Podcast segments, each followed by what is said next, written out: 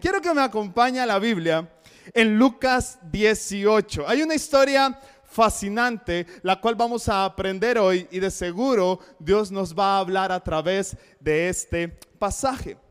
Dice, cierto día Jesús les contó una historia a sus discípulos para mostrarles que siempre deben de orar y nunca darse por vencidos. Oigan esto, Jesús cuenta historias para enseñarnos a nosotros que siempre debemos orar y nunca darnos por vencidos. Y es que todo en esta vida requiere una oración, sí. Sea bueno o sea malo, requiere una oración. Hay gente que ora para salir de problemas y hay otro tipo de personas que oran para no entrar en ellos. Por ejemplo, hay gente que dice, Señor, bendice mi trabajo.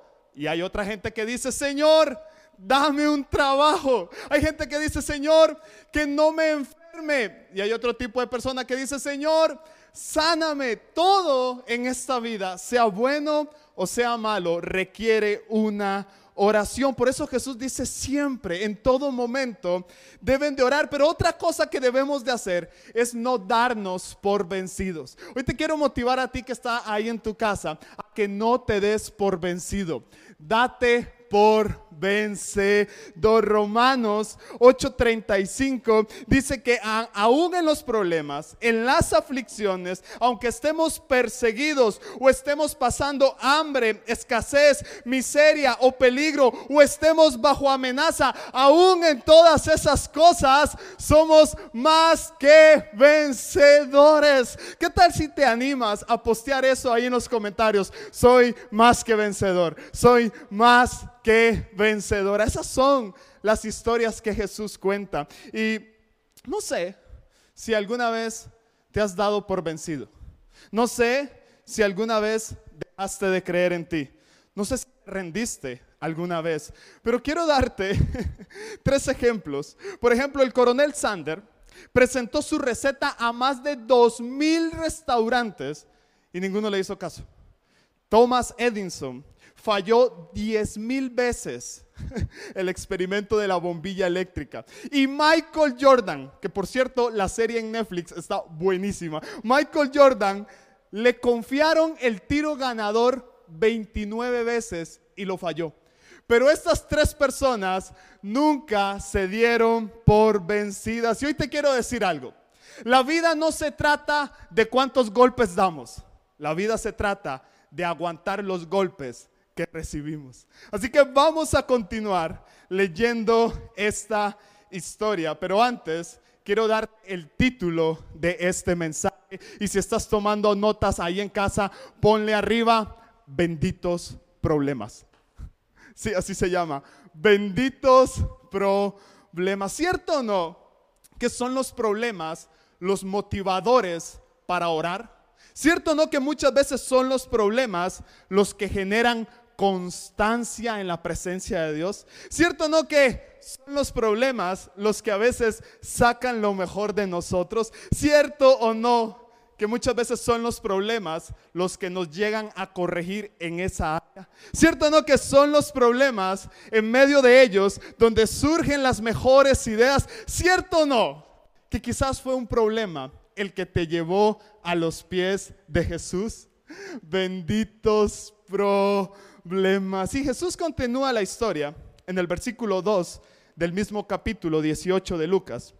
Había un juez en cierta ciudad, dijo, que no tenía temor de Dios ni se preocupaba por la gente. Una viuda de esa ciudad acudía a él repetidas veces para decirle, nota esto, hágame justicia de este conflicto con mi enemigo.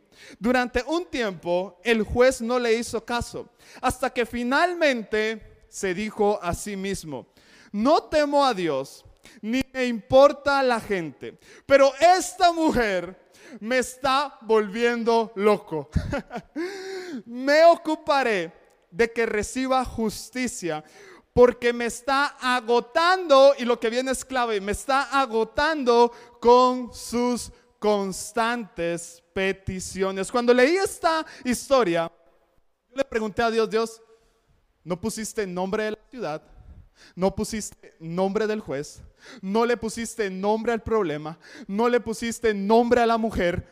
¿Por qué? Y Dios me hablaba al corazón y me decía, para que pongas los tuyos, para que pongas tu nombre, para que pongas tu injusticia, para que pongas tu ciudad y para que pongas tus problemas. Y en esa historia calzamos usted y yo perfectamente. En una ocasión, a mi esposa y a mí nos hicieron una injusticia.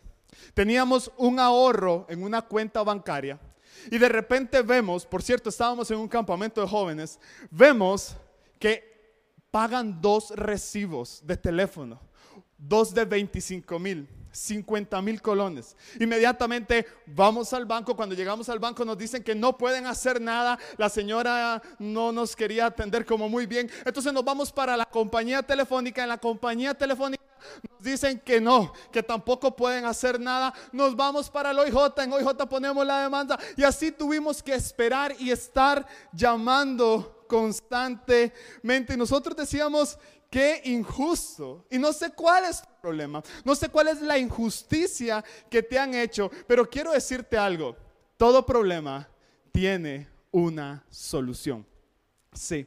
Si hay una característica de los problemas, es que tu problema y mi problema tiene una solución. Y no sé cuál sea tu problema. Es más, no sé en qué área es tu problema matrimonial, financiera, con tus hijos, con tus padres, laboral, ministerial. No sé dónde está tu problema, pero todo problema tiene una solución. Y a veces hasta nos enojamos con Dios. Le decimos, Señor, ¿por qué me estás mandando tantos problemas? ¿Por qué, Señor, se me acumulan los problemas? Y a veces Dios ni siquiera está ni siquiera fue el que los ocasionó. A veces fue nuestra, como decimos acá en Costa Rica, si nos estás viendo de otro país, cabezonada.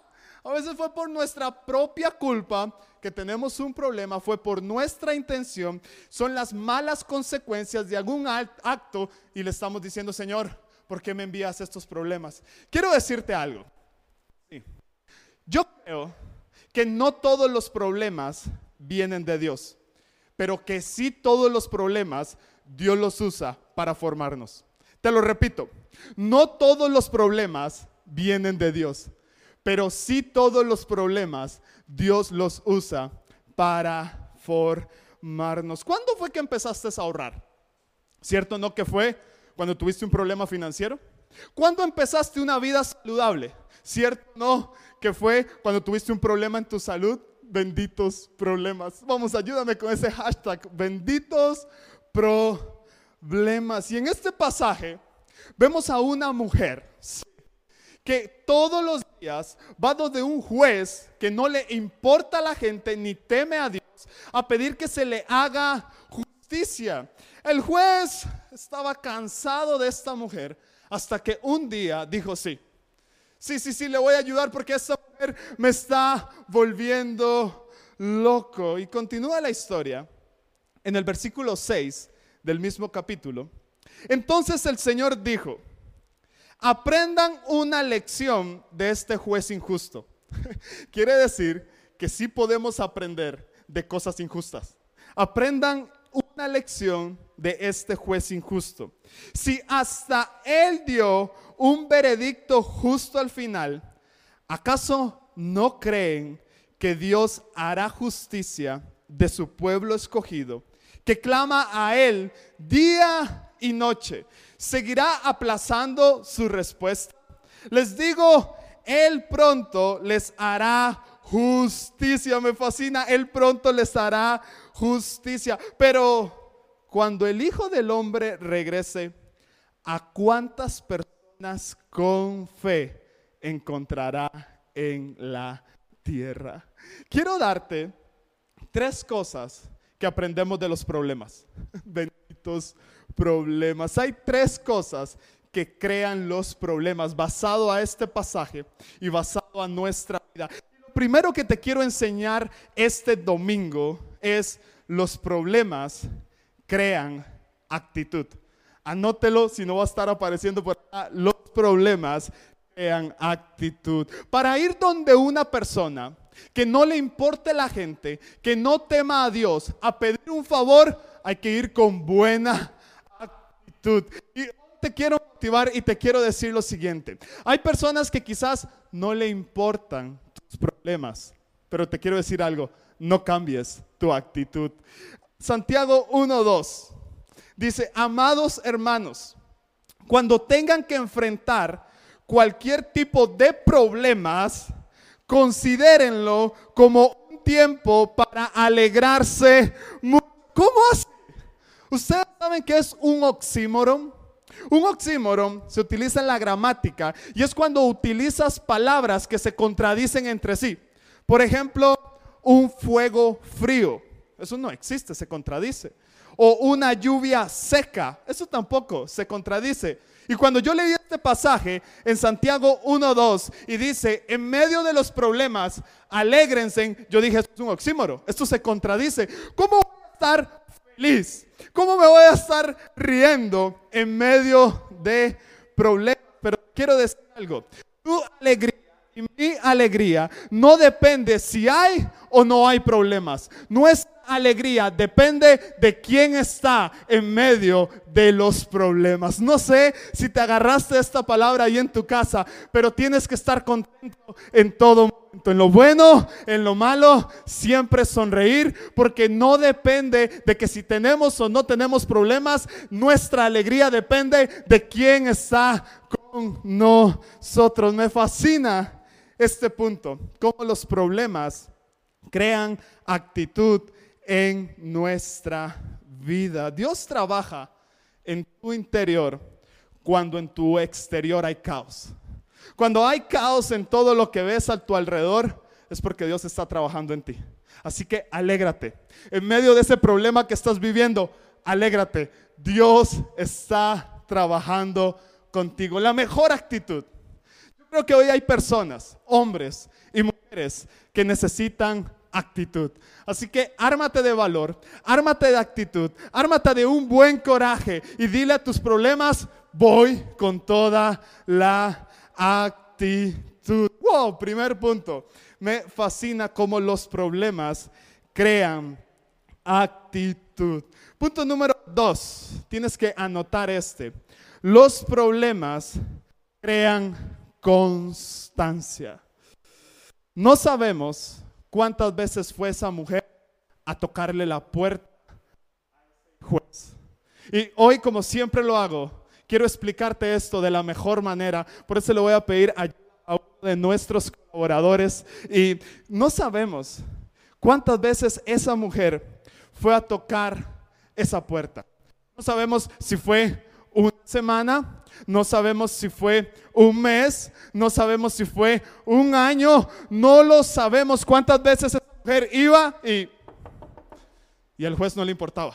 Y al otro día iba y al juez tampoco le importaba. Pero los problemas crean constancia. No sé cuántas veces vas a tener que ir a tocar esa puerta. No sé cuántas veces vas a tener que hacer esa llamada. No sé cuántas veces vas a tener que enviar ese correo. No sé cuántas veces vas a tener que insistir, insistir, pero hay algo que te quiero motivar esta mañana y es que crea constancia. Haz algo todos los días. Tengo un amigo que recluta personal en una empresa.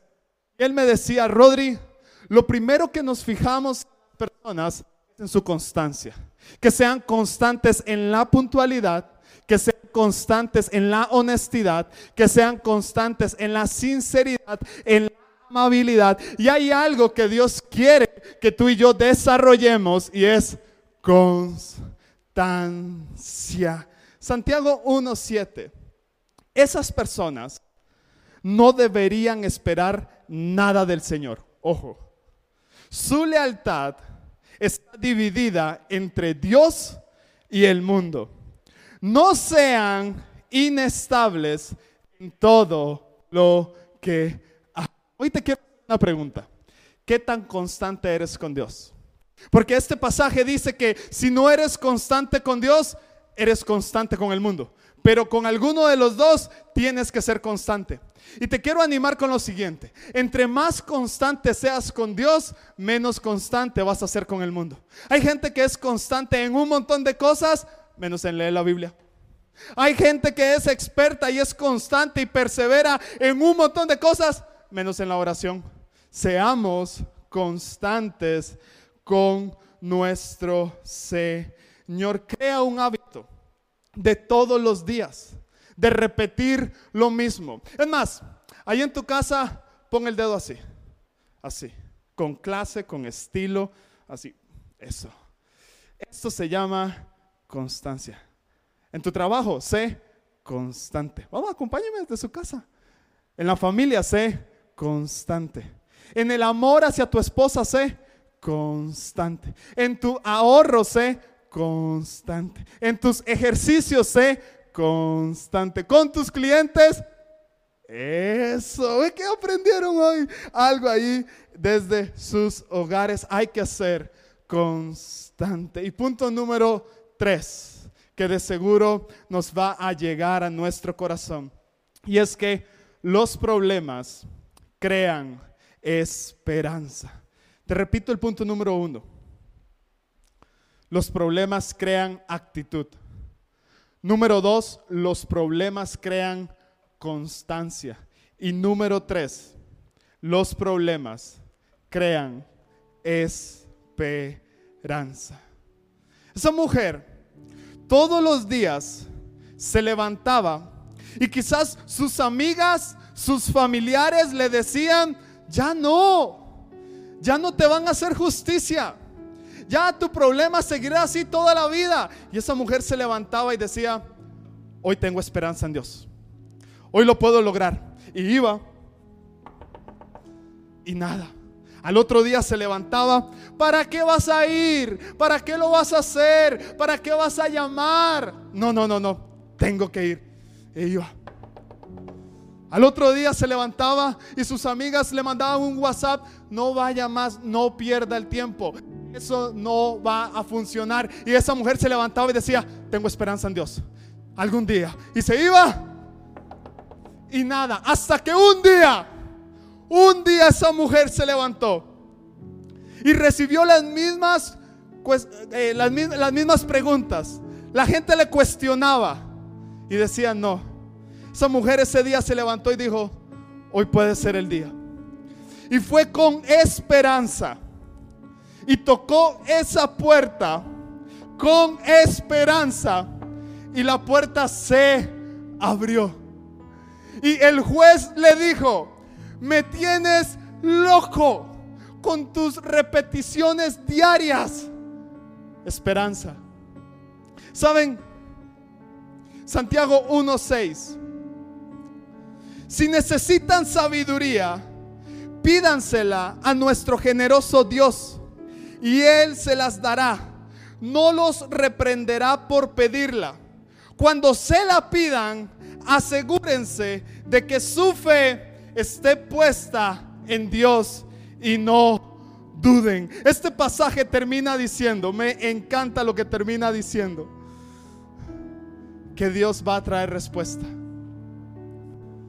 Que Dios pronto dará la respuesta. Y hoy quiero animarte con esto de que todos los días te levantes con la esperanza de decir, hoy Dios me puede dar la respuesta. No te ahogues en tus problemas. La misma agua que endurece al huevo es la misma agua que ensuaviza la papa. Que tus problemas no te endurezcan, que tus problemas te ensuavicen a la presencia de Dios. Levántate, aún en medio de tus problemas, aún en medio de tus adversidades, aún en medio de lo que estás pasando. Y dile, Señor, yo tengo esperanza en ti. Estoy rodeado de problemas, sí, pero tengo esperanza en ti. Traeré respuesta, dijo Dios al finalizar esa historia. Pero hay algo clave acá. Y es que Jesús termina diciendo, pero cuando yo regrese otra vez, hallaré fe en la tierra. Cuando Jesús regrese, no va a buscar al que tiene más plata. No va a buscar al que se viste más lindo. No va a buscarte quizás tu manera de ser. Dios va a buscar al que tiene fe. Porque termina diciendo, cuando el Hijo del Hombre regrese, hallará fe. Hallará fe. Lo que Dios anda buscando en ti y en mí es fe en medio de los problemas. Benditos problemas. ¿Ya entendieron el título de este mensaje? Benditos problemas, porque crean algo bueno en nosotros. Crean actitud, crean constancia y crean esperanza. Gracias, Atavo. ¿Qué tal si ahí en tu casa? Por un momento cierras tus ojos, levantas tus manos y le dices, Señor, tengo problemas. Sí, pero mi fe es más grande que mi problema. Tengo problemas, pero creo en un Dios que es más grande que mi problema. Vamos, anímate desde tu casa a decirle, Señor, aún en medio de problemas, desarrollo actitud, desarrollo constancia y desarrollo esperanza. Vamos, ¿ya te diste por vencido? No, Eres más que vencedor, eres más que vencedora. Vamos, anímate a enfrentar los problemas de la mano de Jesús. No te sueltes de tu mano. Vamos, vamos, anímate ahí desde tu casa. Si hay algo que todos tenemos en común, todos los que nos están viendo detrás del celular, la pantalla, la computadora y nosotros que estamos acá, si hay algo que tenemos en común todos, son problemas. Yo tengo los míos, tú tienes los tuyos, pero todos tenemos problemas.